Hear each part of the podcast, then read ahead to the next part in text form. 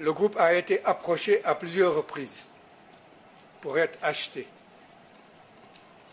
Et j'ai dit Urbi et Orbi que le groupe Sounou n'est pas à vendre. C'est un groupe africain, panafricain, qui reste, qui entend rester africain et panafricain, entre les mains d'actionnaires africains. On m'a proposé beaucoup d'argent.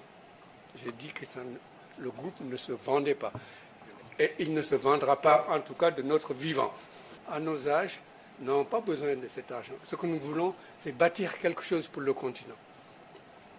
Et qu'on ait des valeurs, qu'on montre qu'on est des professionnels de l'assurance, qu'on montre qu'on est sérieux dans la gestion, que tout ce que nous avons fait pendant 40 ans au profit d'un groupe comme UAP ou comme AXA, c'est ça que je suis en train de démontrer que nous pouvons le faire pour nous-mêmes.